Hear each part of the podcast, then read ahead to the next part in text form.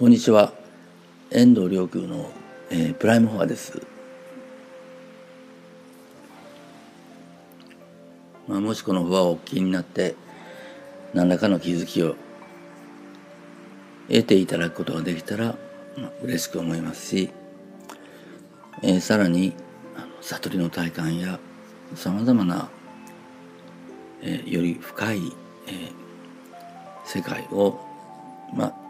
その体験を得ていく、まあ、きっかけになったら、えー、嬉しく思います、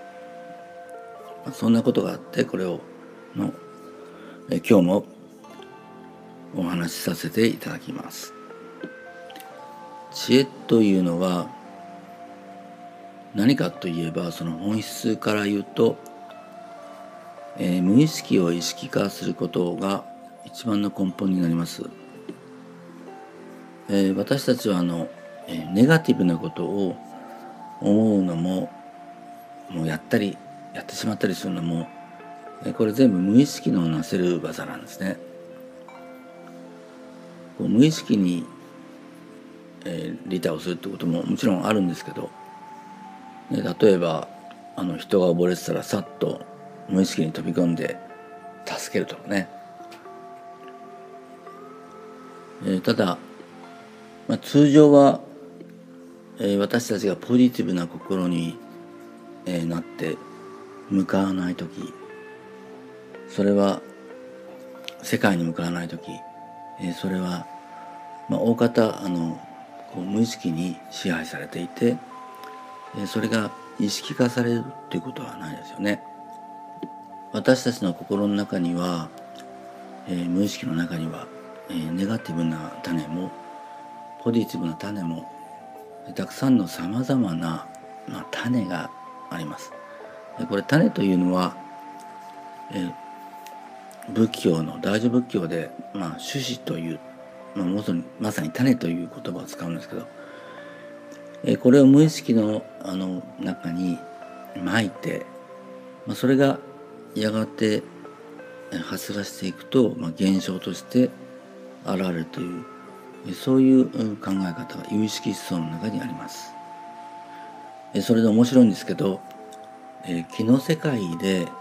無意識のさまざまなものを認識するようになってくるとやはりこれ種なんですね。種として感じられるし、まあ、あのワークショップなんかでそういった体験をすることもまあ皆さんあの種としてやはり割と簡単に認識できるようになってきますもちろん種があるからには逆にあの無意識のさらに深いところのレベルには、まあ、土のようなものがあって、えそれがあのやがて種として現れてきて、え外の世界に発射されていくという、まあ、そういうふうな、え気の世界ではそのようになっています。で無意識の、まあ、土の中から現れてくるものが、えー、やっぱり花のように咲いていくものなのか、えー、それともまあ埃のように邪気のようになって外に出ていくかは、えー、そのその人が人が、えー、自分の無意識を、えー、意識化してそれをコントロールどこまでできるのかというところに自分がそのフィルターをかけてそれの花を咲かせる方向に行くのかつまりポジティブで利他の方向に行くのかそれとも、えー、ネガティブな誇りや邪気の方向に行くのか、えー、ネガティブな方向に行くのには人間努力はいらないんですね。ほっとけば、私たちの無意識は、まあ、人類のカルマが現れてくるものですから放っておけばそのままだんだんネガティブな方向になっていきます。まあ、だんだんというのは年齢とともにという表現もできるのかもしれませんけど外の世界に息をしているとどうしても人類のネガティブなあのエネルギーの影響を受けるようになっていきます。だけど私たちの心の中にはそれだけじゃなくて、えー、ポジティブな花を咲かせる種もある、え、これを選んでこの心の中の花を咲かせる種を、えー、外に向かって開いていく、えそのためにも、え無意識を意識化していくということが、え一つの大きな力になります。仏教の修行の目的も実は無意識の意識化なんですね。無意識の根源には仏性がありますから、えー、ただこの無意識を意識化するということはその過程で自分の中に、えー、持っているそういった人類のカルマ的なネガティブな種もをえり分けていくことになりますのでえり分けるというのはそういうものにも、えー、そのまま直面させられることになりますので、えー、まるで自分の中に自分にくっついてるのみを一つ一つこう見つけては潰していくようにそういった種を、えー、見つけては潰して乗り越えてあのポジティブな花を咲かせる種をこう道を分ける。その道を開いていく。花を咲かせる種を大きくしていくという、うん、そういった作業になります、え幸せというのは、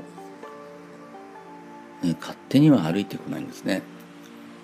いつか何かいいことないかなって棚からぼた餅が落ちてくるようになことを、え待っていてもそれは起きないんですね。でいつか何かいいことないかいつか何かっていうふうに、えー、思っている人積極的にこれをこう作っていこうという自分の心を開いて作っていこうということもいつかというふうになってしまういがちです。え人間界の修行というのは、えー、誇りが出るような邪気が出るようなえー、そういったネガティブな種を潰し、えー、それは人類のカルマですからそれによって、えー、少しでも人類のカルマを減らしていきそうして、え、根源の花を咲かせていく、ー、そうやってあの幸せを作っていく自分の人生をも人の人生をもえ幸せをクリエイトしていくというのが人間界の目的です。人は幸せを目的として生きているということは実は本当はこれを目的としているんです。努力して